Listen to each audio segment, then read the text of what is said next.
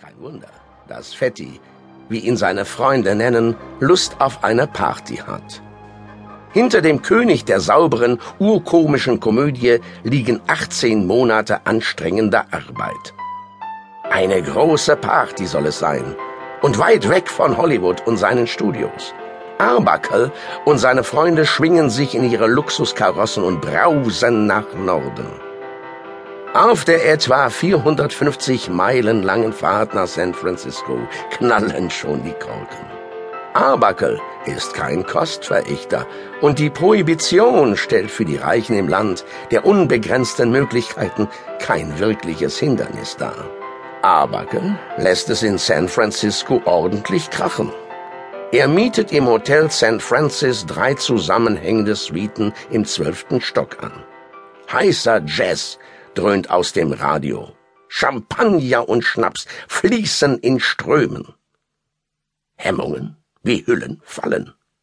Die Voraussetzungen sind also denkbar schlecht für verlässliche Zeugenaussagen, wie Arbuckle sie im Anschluss an die Party brauchen wird.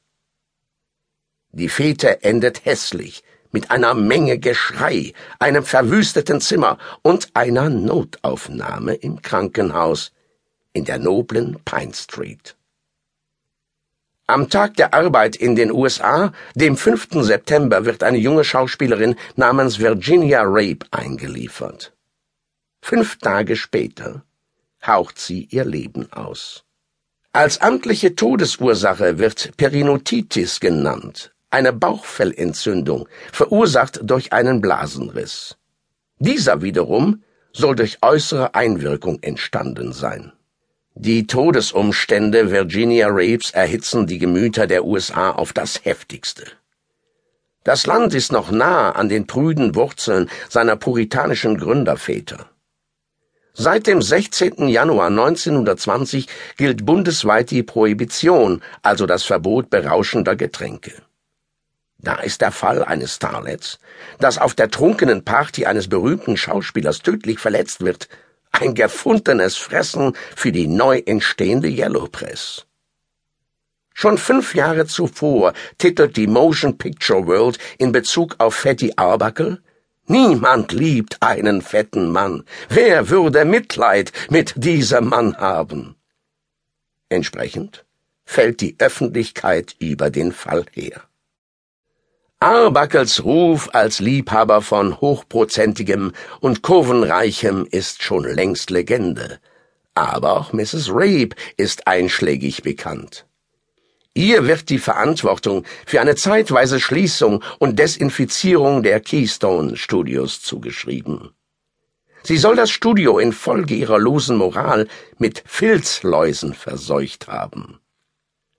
Nun haucht sie vor ihrem Tod die Worte. Das war Fetti. Bitte sorgt dafür, dass er nicht davonkommt. In das Ohr einer Krankenschwester. Was war passiert? Zunächst findet folgende Version in der Öffentlichkeit Gehör. Arbuckle habe mit dreckigem Grinsen und der Aussage, dies ist die Chance, auf die ich die ganze Zeit gewartet habe, das Starlet Rape in eines der Schlafzimmer buxiert. Wenig später seien aus dem Zimmer schrille Schreie und unheimliches Stöhnen gedrungen. Nach vielerlei Gehämmer an der Tür sei schließlich Arbuckle kichernd herausgekommen, Rapes Hut schief auf dem Kopf. Zieht ihr etwas an und bringt sie ins Palace Hotel.